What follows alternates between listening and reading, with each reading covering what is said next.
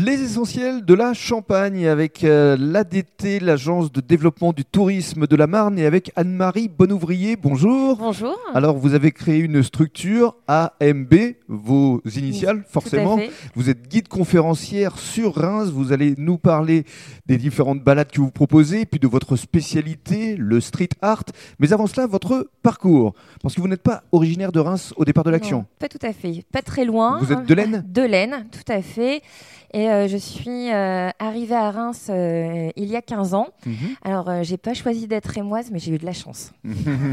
vous êtes tombée amoureuse de la ville Je suis tombée complètement amoureuse de la ville. Oui. Et je m'en suis vraiment rendu compte pendant mon parcours, pendant mes études, où je suis partie un an aux États-Unis, vivre un an aux États-Unis en tant que fille au père.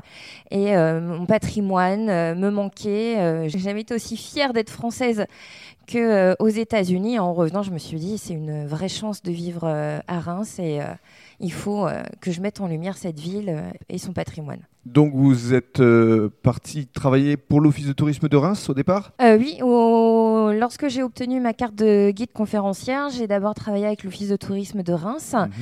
Euh, et puis euh, quelques années plus tard, euh, je suis, euh, je me suis mise à mon compte. Vous êtes Voilà, lancée. suis- Vous êtes lancée toute seule Toute comme, seule, une, voilà, comme une grande. euh, comme une grande.